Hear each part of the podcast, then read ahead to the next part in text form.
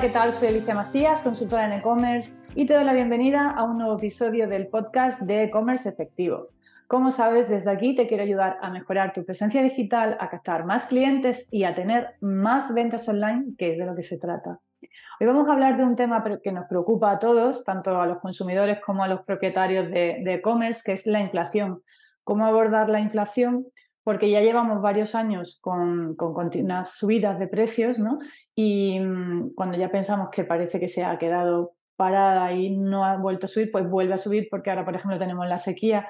Hablo en el caso de en España en concreto, bueno, pues aparte de las subidas que hemos tenido durante todo el año y el año pasado, en cuanto a energía, a gasolina, eh, bueno, tuvimos huelgas de, transportistas incluso, ¿no? Por el tema de la subida de los, costes. Eh, bueno, también ahora mismo con la sequía eh, se está otra vez em, produciendo subidas de precios de los alimentos. Entonces, bueno, dependiendo de, por un lado, del e-commerce que tengamos, nos puede en el negocio en el que estemos nos puede impactar ¿no? esas subidas también de, precios. Por ejemplo, si nos, dedicamos a la alimentación, pues mm, está subiendo la materia prima de nuevo, ¿no? Eh, pero también afecta al bolsillo de los consumidores, lo cual eso también puede hacer que los consumidores pues eh, dejen de comprar ciertos productos y también nos puede afectar como propietarios de e-commerce. Así que bueno, pues tenemos ahí una lucha continua que tenemos que ir salvando. Yo de hecho tengo varios clientes que se dedican a la alimentación y durante el año pasado y este año han tenido que, hacer subidas de precios, ¿no? Al final, si a mí me suben los costes de producción porque necesito más energía o necesito eh, más, eh, más, más, energía, necesito gasolina y la gasolina está subiendo, o necesito materia prima y la materia prima está subiendo, pues al final eso me está impactando a mí en mis márgenes. ¿Qué va a pasar? Pues que voy a tener que subir los precios y eso también puede impactar en que, mm, bueno, si yo soy, dependiendo también de la competencia que tenga, que sea menos competitivo que alguno de mis competidores, me vuelva más caro que ellos y eso se traduzca en que pueda tener menos venta y que mis clientes se vayan a la competencia o que dejen de comprar determinados consumidores, dejen de comprar eh, productos porque no sean de primera necesidad y bueno, pues como andamos con el bolsillo muy apretado, pues nos quitamos de comprar ciertas cosas. Entonces al final todo esto nos impacta de lleno en los e-commerce. Dependiendo, como decía, dependiendo del, sector en el que estemos, nos puede impactar más o nos puede impactar menos, pero eh, nos está impactando en cualquier caso porque al consumidor le está, le está impactando. Así que, eh, ¿qué vamos a hacer? Bueno, pues analizar qué tipo de estrategias podemos llevar a cabo para afrontar la inflación. Evidentemente, una de ellas es la revisión de precios. Está claro que no podemos vender perdiendo dinero. Si a mí me sube la materia prima, me sube la energía, me suben mis costes de producción, pues voy a tener que ajustar mis precios, porque es que si no mm, voy, a, voy a estar perdiendo dinero y no tiene sentido. Entonces, lo primero, de hecho, no sé si lo he comentado antes, que tengo algunos clientes que han tenido que hacer varias subidas de precios en, el, en, el, último año, han tenido que hacer un par de subidas de precios. Y, bueno, pues la verdad es que te echas a temblar un poco, ¿no? Cuando dices, tengo que subir los precios a ver qué va a pasar con, mi, con mis clientes. Eh, aquí tenemos que pensar muy bien cómo hacer esa comunicación de la subida de precios y eh, pues también pensar en una estrategia que le permita al, cliente, bueno, pues por un lado aceptar que, que, la vida está más cara y todos tenemos que eh, ajustarnos ¿no? a esa subida de precios y bueno, por otro lado a lo mejor hacerle un guiño, darle una oportunidad de avisarle con tiempo para que pueda comprar todavía al precio original y, bueno, pues respetarle ahí pues ese tiempo de, oye, que te, aviso, que voy a subir los precios, porque voy a subir los precios, porque la vida está cada vez más cara, nos han subido todos los costes y bueno, pues tienes que entender, el consumidor lo va a entender, que, así no podemos seguir y tenemos que ajustar los precios a, pues a la situación actual. Y luego, eso sí, yo ahí sí recomiendo, por supuesto, comunicarla, porque hay gente que me dice, ¿qué hacemos? ¿Comunicamos la subida de precio o nos quedamos callados?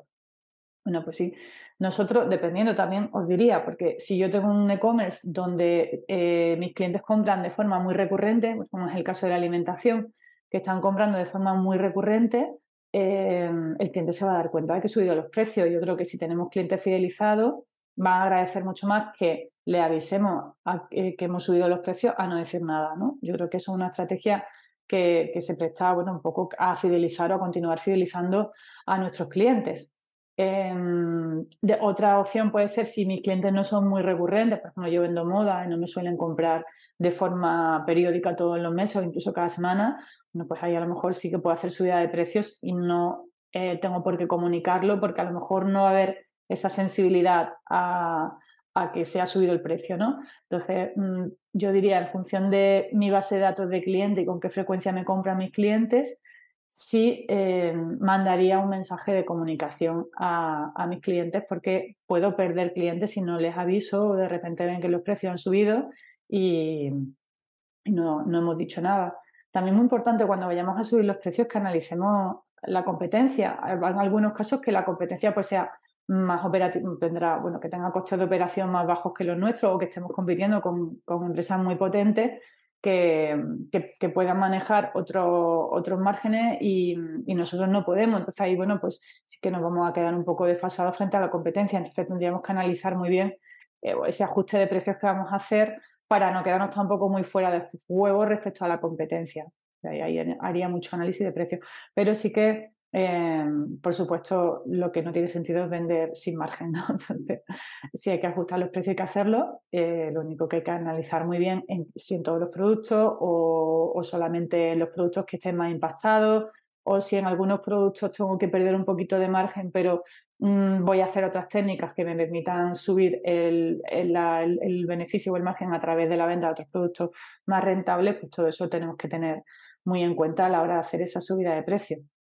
Ya os digo que depende mucho también de lo que, de lo que vendamos, porque si me afecta a todos los productos que vendo, pues evidentemente tengo que subir todos esos productos con un, con un porcentaje. Pero siempre mm, os diría que explicando muy bien al cliente por qué estoy subiendo los precios y, darles esa oportunidad de decir, oye, que voy a subir los precios dentro de 15 días. Todavía puedes comprar a precio normal, pero entiende que, bueno. Eh, otro punto, negociar con los proveedores, por supuesto. Eh, tenemos que intentar ver los acuerdos que tenemos con proveedores. Por ejemplo, yo solo lo veo mucho con las empresas de mensajería.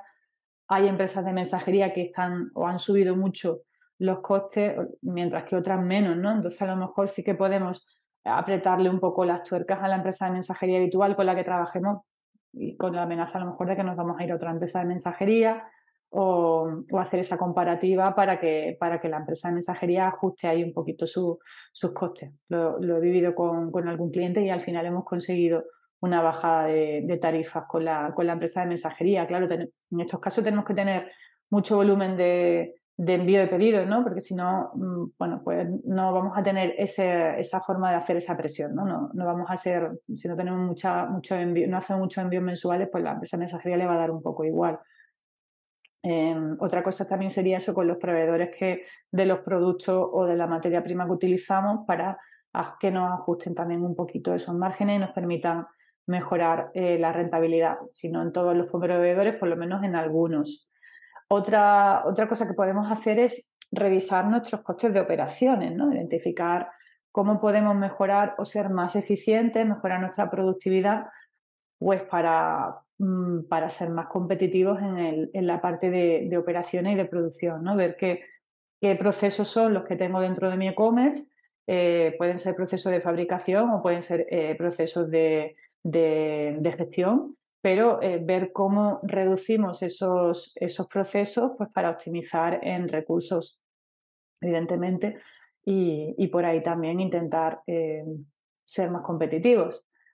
Más cosas que podríamos hacer, diversificación de ingresos, por ejemplo, es decir, ver si podemos o bien expandir nuestra línea de productos o bien añadir servicios que nos permitan complementar los productos que vendemos y tener otra fuente de ingresos adicional que nos permita eh, pues mejorar ¿no? Esos, eh, eh, mi línea de mi catálogo de productos y de, y de servicios para ampliar eh, esa cartera ¿no? y tener otras, otras fuentes de ingresos adicionales que puedan ser más, más competitivas para, para, nosotros.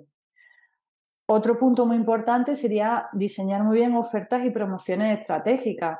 Vamos a subir los precios, con lo cual el cliente va a tener ahí una sensibilidad a, a esa subida de precios. Entonces lo que podemos hacer es bueno, pues pensar qué tipo de ofertas o promociones pueden, podríamos ofrecer que, que, de algún modo al cliente le compensen esa subida y a nosotros también. Por ejemplo, yo siempre insisto mucho en los packs de productos, ¿no? Es estrategias que nos permitan subir el ticket medio y al cliente mm, le permitan ver un ahorro, ¿no? Entonces, en vez de vender productos sueltos que, que, le hemos subido los precios, ¿no? Bueno, vamos a venderte un pack, algo que te permita eh, de algún modo ahorrar, pero que a mí me suba el ticket medio. Con lo cual hay que tener también un poquito mejor, eh, de mejores beneficios que si me compran un producto nada más. Entonces, bueno, vamos a pensar en qué ofertas podemos lanzar para mantener también al cliente contento y que, y que siga comprándonos y vea también algo de ahorro, que, que es verdad que estamos ahora mismo saturados de subidas de precio.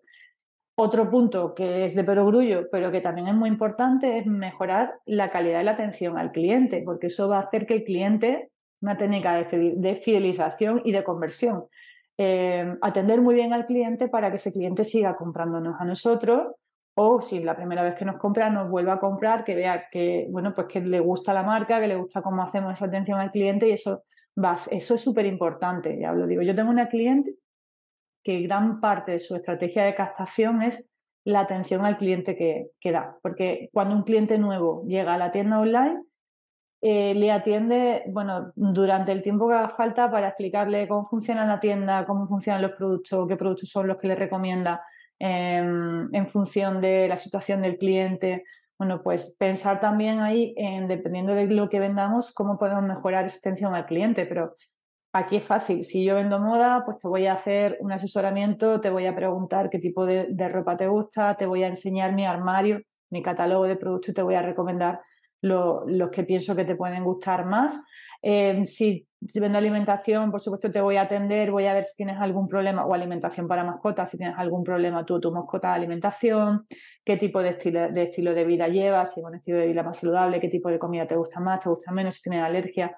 Eh, bueno, pues todo eso te lo, voy a, te lo voy a preguntar y te voy a hacer una recomendación de mis productos, te voy a hacer una introducción a mis productos. Muchas veces vendemos productos orgánicos, productos, eh, pues el keto, el producto eh, sin gluten, productos, bueno, pues voy a ver qué tipo de producto encaja mejor en, mi, en ese cliente nuevo que acaba de llegar y le voy a hacer una, una explicación ¿no? de todos esos productos que yo vendo que a lo mejor eh, el cliente todavía no conoce. Bueno, pues todo ese tipo de, de tiempo que yo le dedico a esa persona, eh, eso va a hacer que tengamos más probabilidades de que nos compren a nosotros, que le enganchemos más con nuestra marca y, tengamos pues, más opciones de, fomentar la recurrencia en tecnología igual, para asesoramiento en tecnología, es decir, cada uno en su ámbito seguro que puede hacer estrategias para mejorar la atención al cliente.